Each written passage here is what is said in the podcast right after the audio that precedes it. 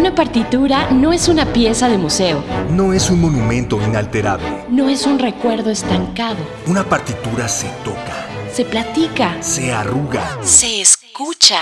Alegro con Batuta. Un podcast de perspectivas y análisis sobre el panorama musical y artístico. Con Iván López Reynoso. Cultura UNAM.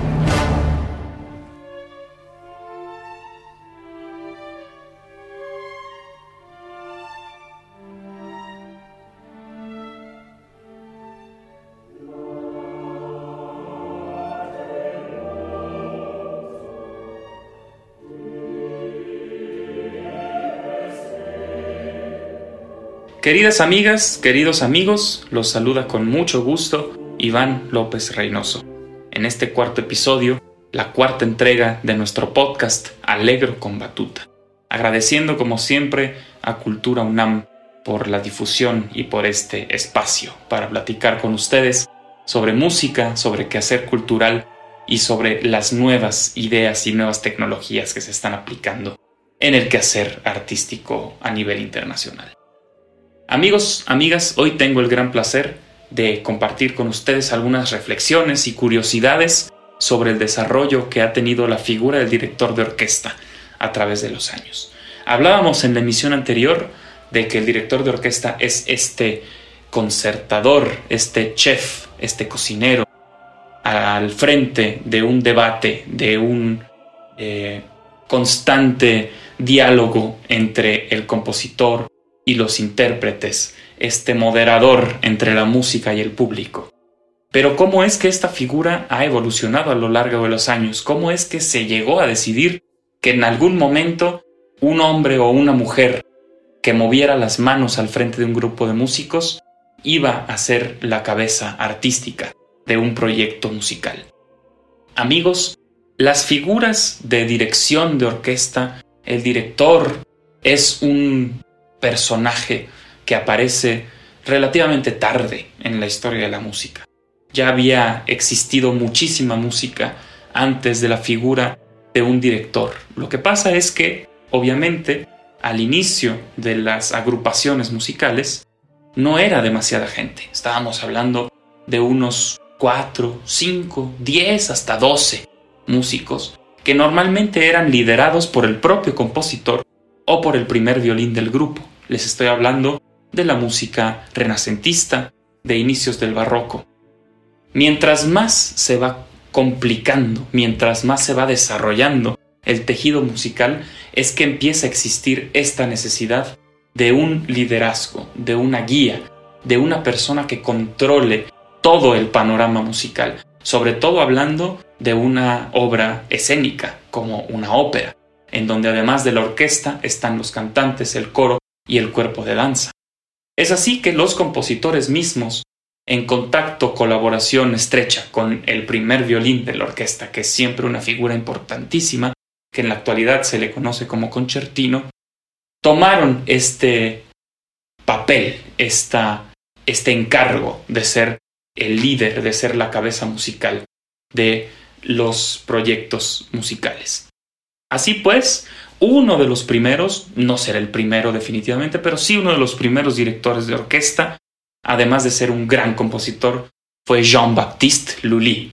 Lully, que no dirigía con una batuta como la conocemos hoy en día, que esta batuta puede ser eh, una herramienta, un instrumento de madera de entre 30 y 40 centímetros, dependiendo del director del brazo normalmente de madera, pero puede ser también de fibra de vidrio, normalmente blanca. Pues hace muchos años, amigos, con Jean-Baptiste Lully, no era una batuta. Lully dirigía con un gran bastón. Era un gran bastón que golpeaba en el suelo para marcar el tiempo, para marcar la velocidad a los músicos de la orquesta. Jean-Baptiste Lully, en uno de los múltiples ensayos que tuvo en su vida como director de orquesta, golpeando enérgicamente el suelo, se golpeó también el pie y de esta manera tuvo un desafortunadísimo evento de gangrena que lo llevó a perder la vida. De esta manera, pues los compositores y los directores posteriores vieron que golpear con un bastón en el suelo no era la mejor idea para dirigir una orquesta. Así empezó a cambiar la estrategia. La figura del director se fue convirtiendo en una figura más importante, más predominante. Héctor Berlioz fue un gran director, gran compositor francés, que revolucionó la escritura de la música, que incursionó en distintos lenguajes modernistas muy avanzados para su época. Estamos hablando de principios mediados del siglo XIX. Héctor Berlioz se convirtió en un gran director de orquesta porque Héctor Berlioz significó también un gran parteaguas para la historia de la música. Hablamos de un antes y de un después cuando nos referimos a este maravilloso compositor. Los invito a que escuchen, por ejemplo, su Sinfonía Fantástica, que es una obra orquestal magnífica, hermosa, colorida, que cuenta una historia, que tiene una narrativa, un poeta atormentado que sufre por amor y que se ve atrapado en distintas escenas. Una de ellas, la escena final de la sinfonía, es un aquelarre de brujas magnífico. Berlioz, pues, hizo historia no nada más como compositor, sino como director. Y como él, hubo muchos otros. Uno de los más importantes un compositor que fue también director de orquesta, figura clave para el final del siglo XIX y el siglo XX, Gustav Mahler, este emblemático e importantísimo compositor que tiene en su catálogo tantas obras de carácter tan importante, tan maravilloso, tan emotivo. Con Gustav Mahler nace el modernismo, con Gustav Mahler muere el romanticismo. Es Gustav Mahler también un gran eslabón en la historia de la música y Gustav Mahler, además de ser un excelente, maravilloso compositor, fue un emblemático director de orquesta. Fue parte importante de su carrera. Él, como director de orquesta, se desarrolló al frente de muchísimas casas de ópera, muchas producciones, muchos compositores, y ya Gustav Mahler es lo que conocemos como el director de orquesta que se planta frente a una agrupación y mueve las manos. Y ese movimiento gestual, ese, esa coreografía de movimientos que se convierten en sonidos, es ya eh, un ritual y un momento muy esperado y algo que se espera ver en un concierto sinfónico o en una ópera. Después de Gustav Mahler se desarrolló muchísimo la escuela de dirección de orquesta. Amigas, amigos, tenemos grandes nombres importantísimos a lo largo del siglo XX. Sería imposible enumerar, nombrar a todos los grandes compositores que han hecho historia. Sin embargo, hay algunos que han trascendido por el gran significado que su presencia ha traído a la historia de la música. Arturo Toscanini, italiano, uno de ellos, definitivamente. Wilhelm Furtwängler, otro de ellos, antagonistas en muchos sentidos. Toscanini, un hombre mucho más pasional y arrebatado. Furtwängler un hombre mucho más racional e intelectual. De esa manera intelectual está también Sergiu Celibidache.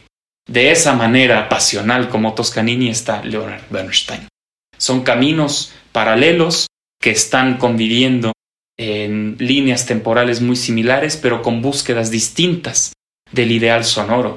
Sergiu Celibidache era un creyente absoluto del ritual de la magia, del misticismo que envuelve a la música.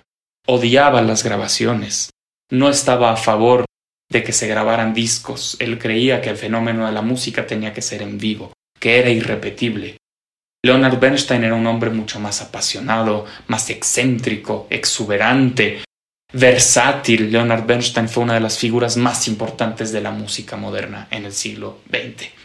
Y así como Leonard Bernstein, queridos amigos, Vale la pena mencionar a Herbert von Karajan, a Claudia Bado, a Maris Jansons, a Simon Rattle y a las nuevas generaciones de directores de orquesta que encabeza Gustavo Dudamel, que está también Daniel Harding, que está Kirill Petrenko.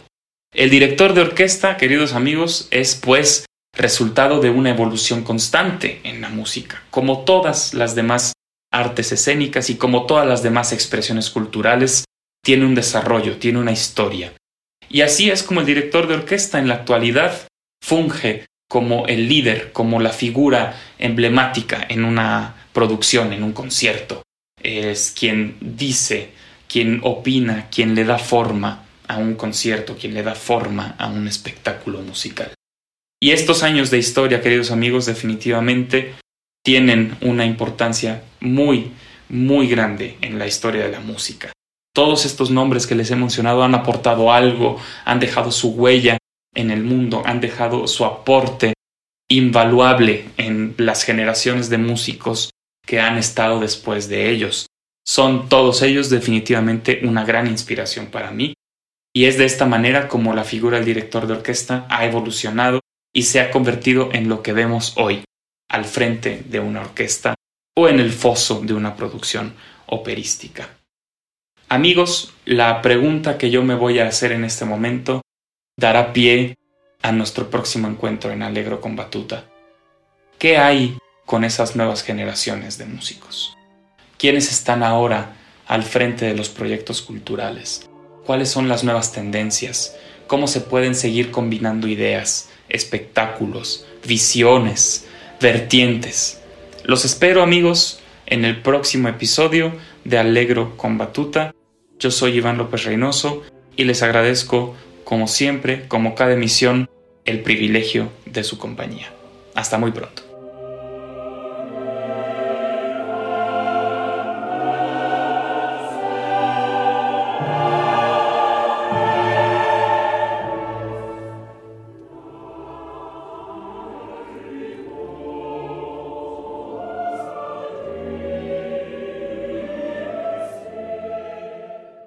Alegro con Batuta. Un podcast de perspectivas y análisis sobre el panorama musical y artístico. Con Iván López Reynoso. Cultura UNAM.